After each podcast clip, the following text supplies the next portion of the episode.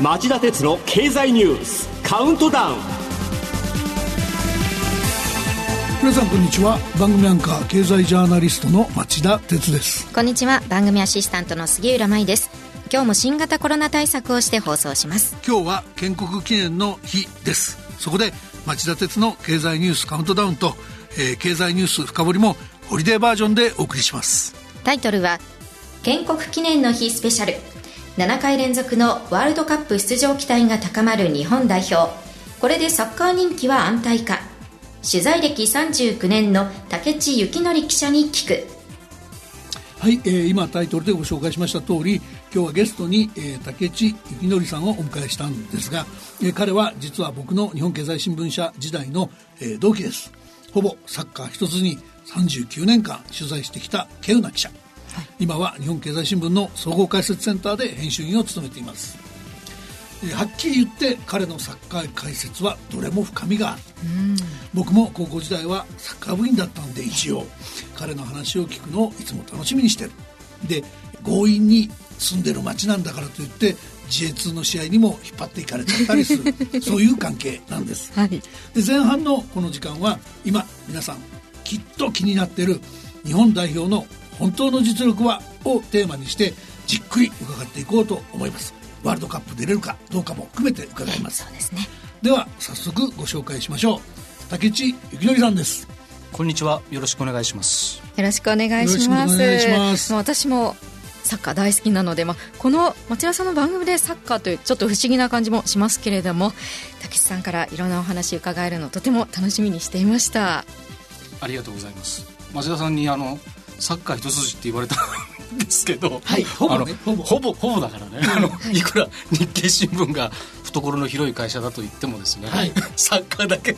取材して生きてきたわけじゃないので他の仕事もちゃんとしてきたっていうことだけはあの 一応言っとこうかなと思ってますはい、でもねあれ覚えてるのはねもう今からもう20年以上前なんですけど入社10年目の頃に、ええ、10年経って一つの部しか知らないっていうのはこの竹ちゃんと証券部にいた僕だけだった。で僕はねなんとかその違うこともやってみたくて、はい、証券部から出たかったんだけど、彼はサッカー取材してて幸せそうなんだよね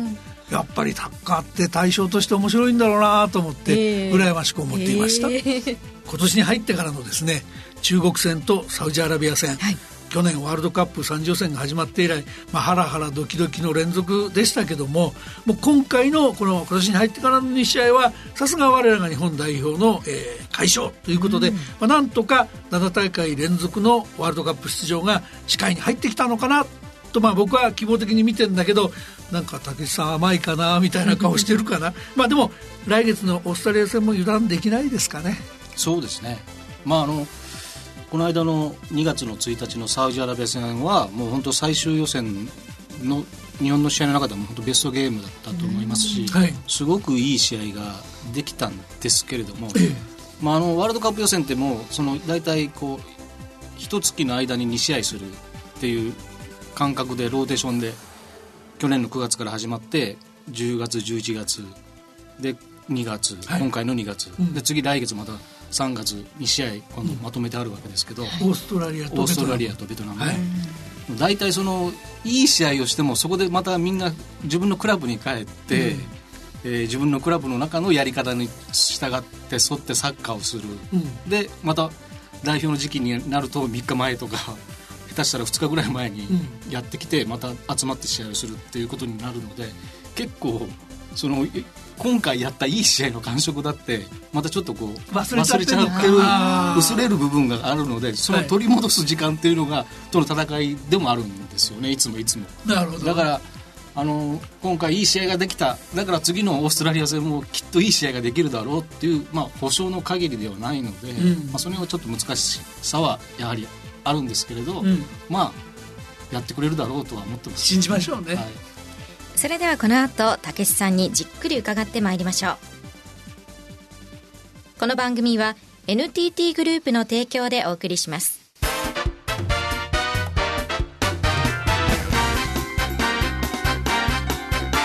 町田哲郎経済ニュースカウントダウンそれでは早速伺いましょう。えー、まず1月27日の中国、2月1日のサウジアラビア戦、えー、冒頭で、えー、サウジはベストゲームだったっておっしゃってましたけど、えー、2試合通じて竹内さんの評価どうなってますか？もう日本代表の試合って必ずなんかもうほぼ定説になってることがあって、はい、2連戦の頭必ず苦戦する説っていうのがセオリーになっていて、結局日本がこの予選で2敗した9月のオマーン戦も、うん、10月のサウジアラビア戦も最初の2連戦の最初の試合だったんですね。ああそうだっけ、うん、でそれは結局その長旅移動の長旅の疲れだとか、うん、時差ボケとかもあるしあとさっき言ったクラブのサッカーから代表のサッカーにこう戻っていく時のタイムラグみたいなものがあって、うんうん、そんなものがこうごちゃ混ぜになっていつも、えー、いい試合ができない、うん、で苦戦する。でも一回一鞭当てるとですねそこでこうチームの中でいろんなところでこうチューニングが進んで、うんぐっと2試合目は良くなる。っていうのがもういつものパターンだったので、うん、今回の連戦でいうと中国とサウジだったらサウジの方が絶対強いんだけど、うん、ただ中国戦に関してはその2連戦の頭だからうまくいくかなっていう心配がやっぱちょっとあったんですよね。うん、でもそこで勝ったことで、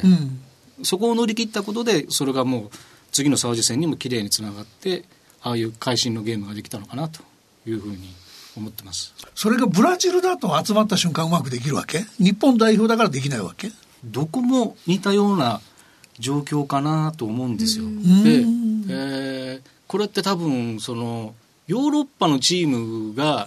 一番そういうことを全く苦労知らないんですよね、うん、本当に。彼らはもうそのヨーロッパ大陸の中なんて飛行機かければもう1時間2時間とかもうすっとどこにでも行けるような大陸の中で予選やってる人たちにはこれ分からない苦労で、うん、だから彼らはその48時間前にクラブは選手を解放すればいいっていうことになってるから、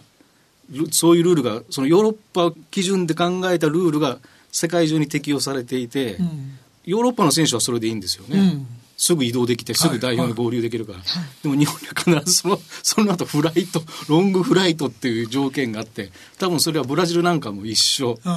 南米のチームもみんな一緒だと思うんですよ。なるほど。ブラジルとかアルゼンチンとか、もうヨーロッパに主力がもう全部行っちゃってる国はみんなそれで大変な思いはしてるとは思うんですけど、うん、まあブラジルとかアルゼンチンはもうすでに本大会出場決めてますけど、うん。うん、彼らぐらい強ければそのぐらいのそのハンデは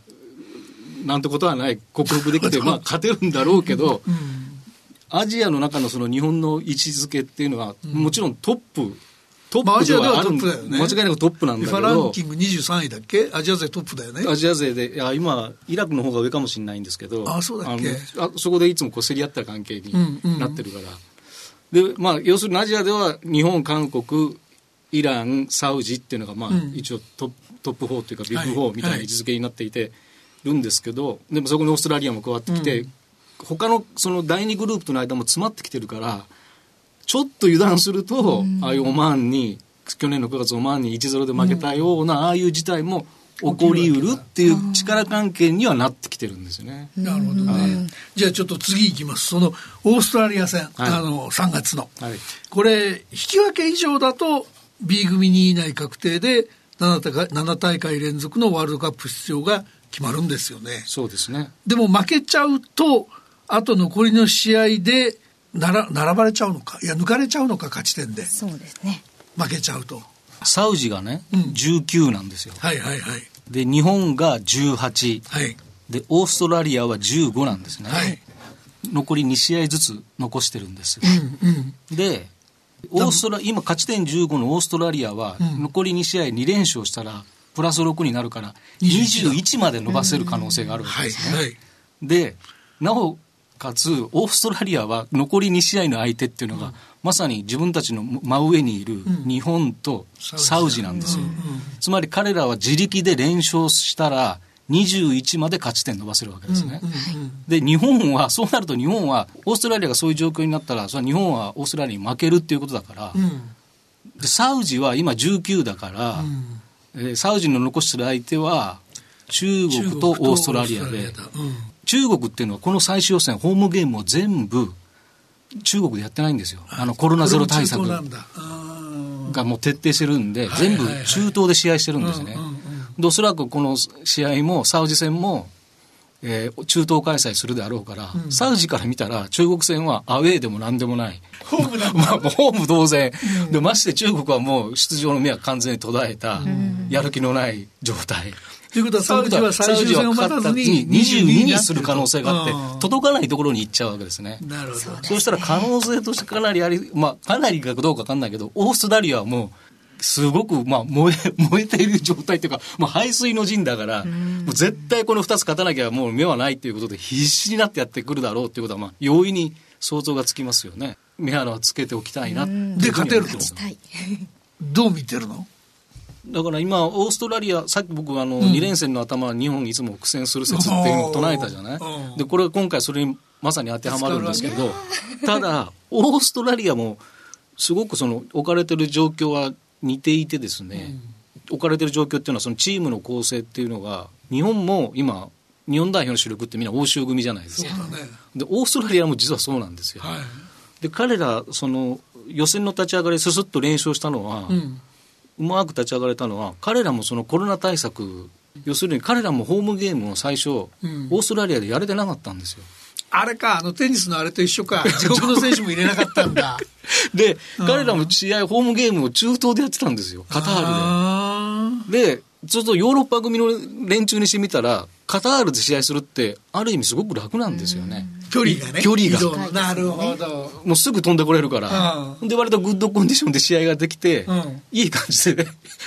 連勝スタート。で、その頃日本はホームアンダーウェイでもうヒーラ、ヒーコラヒーコラ言っていて、ちょっとつまず、スタートでつまずいたみたいな。で、大ちゃん、それ3月はさ、はい。そのシドニーかメルボルンでやるの？それとまた中東でやるの？で今あのそのが11月からオーストラリアも、うん、そのホームゲームは自国でやれるようになって、うん、で割とそこから 結構もたついてるんですけどそりゃそうだよね。ヨーロッパから日本に帰るよりも多分ヨーロッパからオーストラリアに帰る方がもっと俺時間かかる。まあ季節も逆だしな。だろうと思う、ね、南半球だからね、うん、だから彼らにしてみたらお客さんの前でやれるようになったのはいいんでしょうけどホームの。うん。移動っていうのはすごく考えるとすごく大変な状況になって日本で開催してやればいいじゃん ホームゲームになっちゃいますねそういかないか。でまあ多分3月の試合はシドニーでやると思うんですよ、うん、でそうすると彼らにもハンデがある、うん、で日本も同じようなハンデを抱えて一緒に試合する、うん、まあそういう意味ではちょっと五分っていうかイーブンな条件でやれるから、で実力はこっちが上と。こっちはこっちが上だと俺は思ってる。上だって私は思ってるのでなるほど。うんいけるんじゃないかっていうふうには思ってるんですけどね。ズバリ3対0ぐらい。いやそんな甘くはない。埼玉スタジアムでやった時ももうカツカツ2対1で2対1だったね。2対1だったからね。それも割とお尻の方でゴールがオウンゴールっていうのが入って勝ったぐらいだから、まあクロスゲームにはなると思うんですけどね。お知らせに続いて竹内さんにさらに詳しく伺っていきます。町田鉄の経済ニュースカウントダウン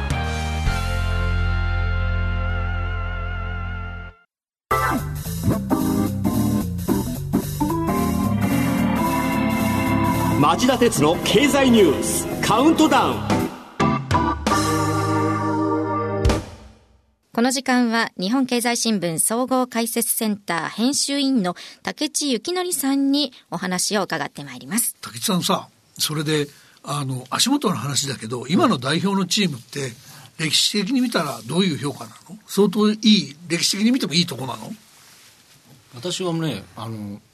実は評価高いんですよ。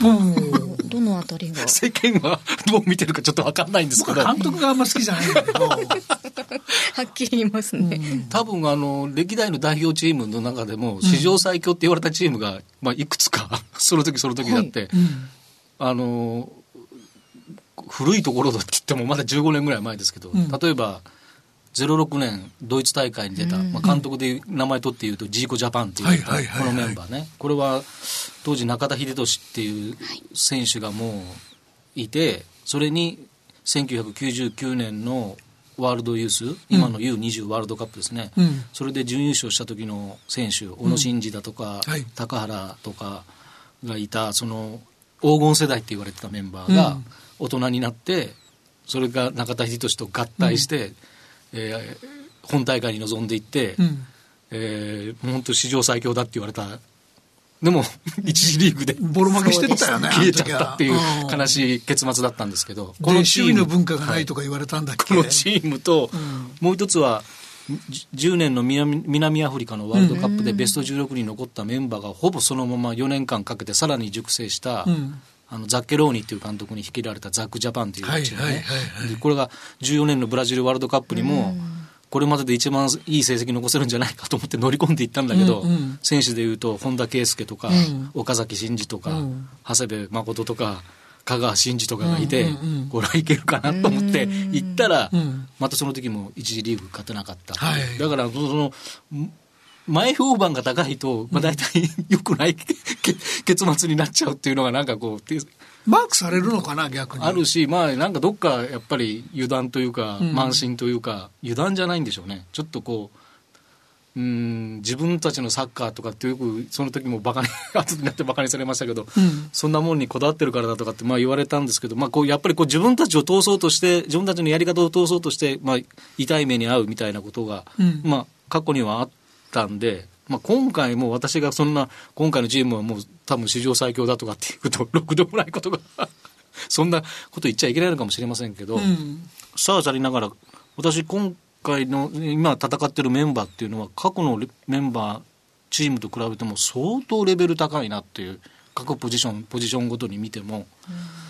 あと選手層がすごく厚くなってるそれは感じますよね、うん、それはでも今のチームというより、ロシアのワールドカップの時なんかも、まあ、あの時なんかロシアから電話くれたけどさ、あの時なんかのチームも、誰か一人がっていうよりは、みんなうまいなって感じになってきてたよね。そうですね。かなり期待できるんじゃないかなと、内心思ってるんですけどね。わかりました。えー、竹内さん、大変興味深いお話をありがとうございました。この続きは後半、この後4時20分からの番組でじっくり伺おうと思います。町田鉄道経済ニュースカウントダウン。この番組は NTT グループの提供でお送りしました。今もお伝えしましたがこの後すぐの町田鉄の経済ニュース深掘りはスペシャルエディションでお送りします。この時間にご出演いただいた日本経済新聞総合解説センター編集員の竹地幸則さんに引き続きご出演いただきます、えー、テーマはサッカーはコミュニティや地域経済に寄与しているか